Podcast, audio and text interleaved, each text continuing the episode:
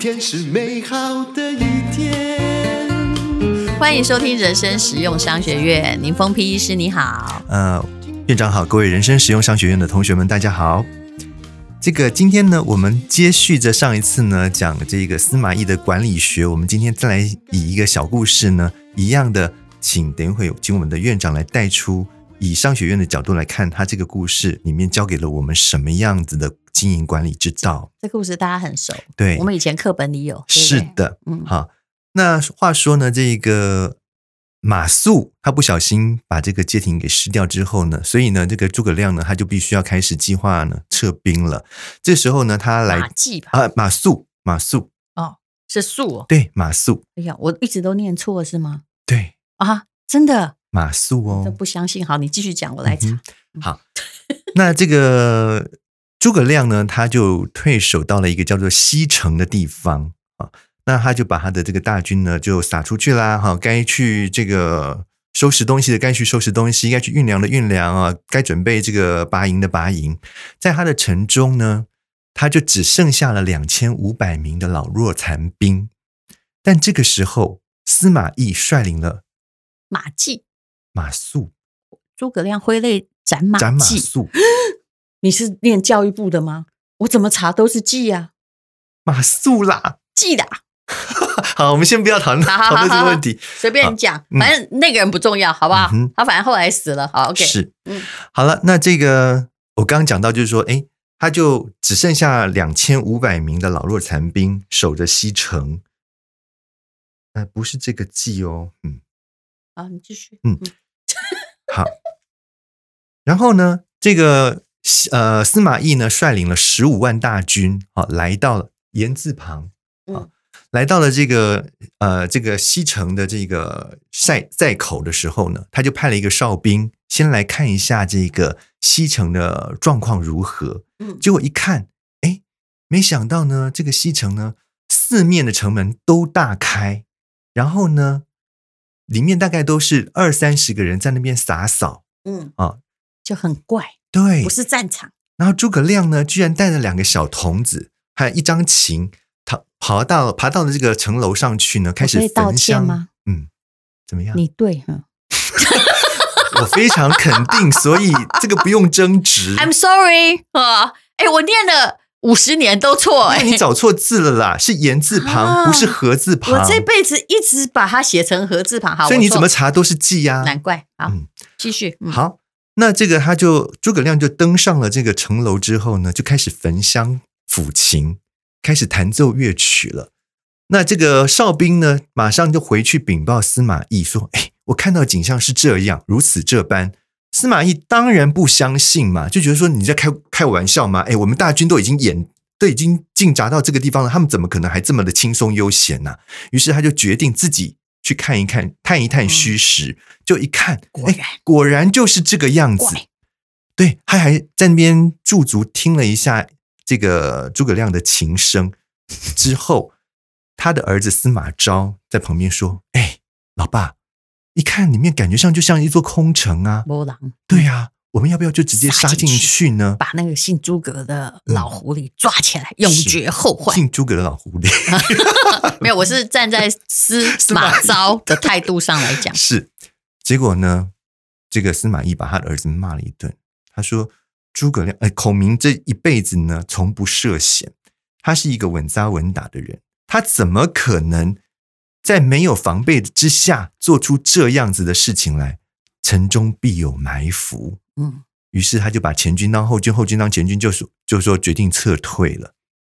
好，从这个故事，我想大家已经很熟悉了啦。各位一定要注意撤退的方式，嗯不可以仓皇撤退，不然里面有埋伏，他会杀出来。是所以那个厉害的哈，要当后前军，嗯要当后军，是就还是要很有制度的撤退，嗯才不会被敌人乘胜追击。是，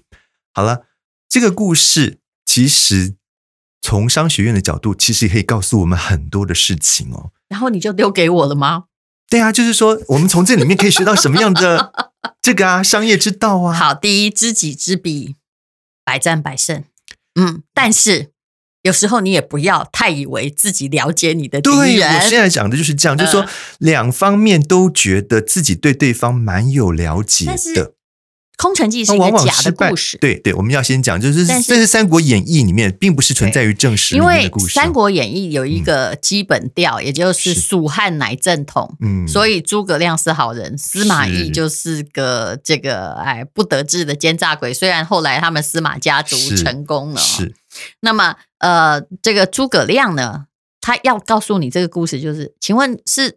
他们两个彼此了解，敌人本身都会彼此了解，是，那到底是谁比较了解谁？答案他的推理就是诸诸葛葛亮亮比比较较了了解解司司马马懿懿啊，他知道司马懿怎么样，他聪明，所以他多疑。嗯，司马呃，诸葛亮也了解司马懿不会涉险。嗯，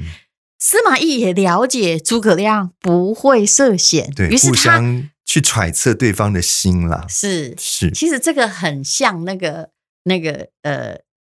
孔明哈、哦，也是在《三国演义》里面在追击曹操的时候，是有没有？他就在那个大路啊，跟嗯小路、在大路上面故意烧一些嗯，那个东西是哈、结果你看曹操走小路有没有、嗯哼也被他料到了？是嗯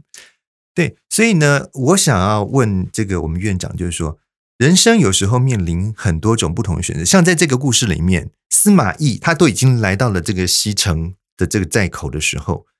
他有两个选择，一个就是攻进去，像他的儿子司马昭的想法，就直接攻进去；另外一个就是选择不攻。那这两个选择其实都有它的可以考量的点，嗯我们人生有时候也有这样的同同样的状况，就是当你有选择，一个选择是你可能要冒最后的结果是零分的风险，嗯，但是呢，你如果勇敢的冒冒了这个险之后，也有可能得能一百，对得到一百嗯分，或者是说你不去冒这个险，你到最后得到的是一个九十分的状况。请问你，嗯我们应该要做怎么样的选择？你现在讲的是一个赛局，好像有分数，但是其是实我觉得没有这么的简单。是我如果是司马懿，嗯其实我觉得他要撤也没有错。是啊，如果这个城里面真的没有人，嗯，我活捉到的，我觉得这是一般读者的想法。假设嗯哼我们把它当成一个真的故事，是，事实上我只抓到了一个人那就是一个很大的人呐、啊对，没错嗯没错，他的重要的人啊、这只的确是一只牛，而不是一只兔子，就是。嗯该死的诸葛亮，你是完蛋了，对不对？可是其实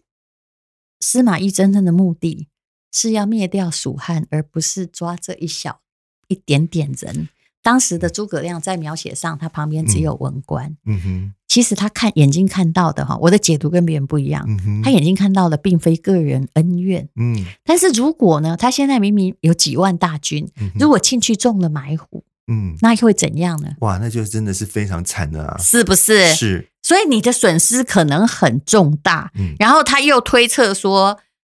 诸葛亮从来不冒这个险，嗯对不对？嗯，那但诸葛亮更了解司马懿也不冒这个对险，啊对， 所以就看谁最比较不冒险。是，所以显然司马懿还比诸葛亮更不冒险。嗯所以，但诸葛亮那个《空城计》为什么大家一直都很赞美他？嗯哼，因为以他当时陈述的状况，以一根无法度啊，嗯旁边没有武将，只有文官，赵云不在，谁都不在，也来不了救兵。嗯啊，现在怎样？其实我觉得《空城计》做的非常好。我抵抗我会不会赢？他那时候手上好像不到两千人，就两千五百个老啊弱残啊兵啦，人家有对，人家有十五万呢，对，我会不会赢？不会赢的啦，不会赢嘛绝对不可能赢的，那只有两条路，嗯一个就是投降啦抵抗被杀，啊，对啊，然后害我这两千五百人也一起再见；嗯另外一个一条路就是投降啊，哎嗯对就是被抓，对啊，对啊，对不对？嗯被抓。那如果哈、假设没有空城计哈、嗯被抓与被杀，我告诉你，被抓可能还好一点，有没有？嗯对不对？嗯被抓，也许你也是砍掉我的头啊，那个是一起跟两千五百个人一起死。所以这时候他做了一个很明确的决定，叫不抵抗是最好的抵抗。嗯那么好，我们已经选择不抵抗，嗯不硬打嘛。嗯哼，我觉得这不能硬打，嗯这对，因为硬打一定死，对啊一定死的事情，诸葛亮做不做？不可能做。嗯好，那最坏就叫做投降嗯，司马懿，嗯你就把我活捉了，嗯算我衰，反正我现在已经都这么衰了。嗯嗯嗯那如果我摆个空城计，就算我有百分之一的几率，以我对你的了解，我说不定还可以逃过这一时。嗯所以他是站在投降已经一定要死，嗯，必死的决心来搞这个继承。嗯嗯嗯，当然我，我说真的啦，嗯哼如果这是在真实世界，司马懿不会不前进，因为他不是一万大军，对呀、他是所以我就是想15问万你，嗯如果你是当时的司马我懿，一定进去啊，嗯，但是我一定不会自己先 进去，有至我少会司马派昭老会弱，司马昭会跑在他前 面说：“儿弟，你先打前锋。我也不让儿子进 去，我把我军队里面一定也有姓曹的，我就让你进”去，嗯， 对是不，对？嗯哼，就是损毁敌方的精英，以达到自己未来更长期的目的。嗯，，其实这也可以用在一些这个商场上面的例子啊。如果说今天，嗯、你眼前有一个人家来跟你讲的一个投资案，嗯嗯，啊，跟你讲说，哎，这个未来的前景呢，非常非常的高啊，利润也很可可利润可观啦。但是呢，你可能要投进投资进去一笔不小的费用。这个时候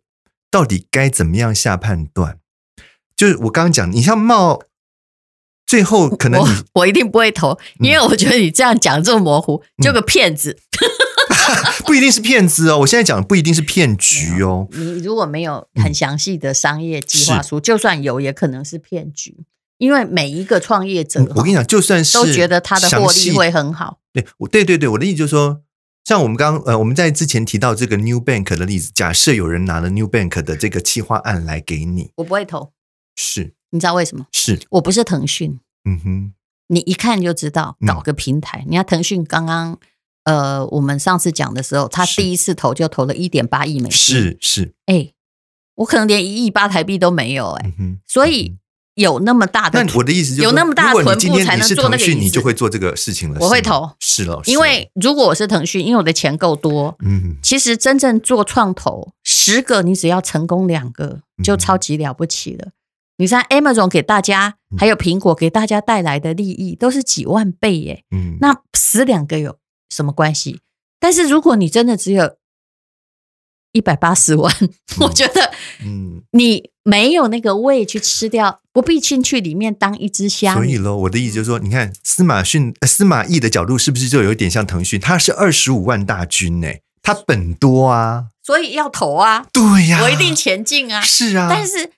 三国演义》做出这样一个，就是要告诉你嘛，我说他偏心蜀汉，嗯他一定要告诉你诸葛亮比司马懿聪明嗯。但是从这两个人的对阵之中，你会发现在《三国演义》，司马懿都输啊，都是被他料到啊，嗯哦，都嗯还差点死，只是上天救他。比如说，他跟他儿子被他困在一个谷里哈、旁边都在修会洗。哎，突然天降甘霖，哎 哎，结果他活了，对 不对？然后是七星谷还是什么？请大家查一查。嗯哼像我这样一个会用很多年把马术念成马季的人， 你也不要太相信我的记 忆力，完蛋了！我在《三国演义》里，我好像一直都念马季耶、哦，是哦，哎、没关系，大家原谅我哈，嗯我错，我现在先认 错。可是还好我今天有特别坚持要更正你，没用，我已经那个都录完了， 大家原谅。 没有了，至少我更正了你的这 一我跟个你讲错误，那嗯就是因为我的老师也念那个是吗？你的老以前师也都念马季 吗？树啊，好，我们那个时候我们乡下好吗？原谅我，是是是嗯。好，嗯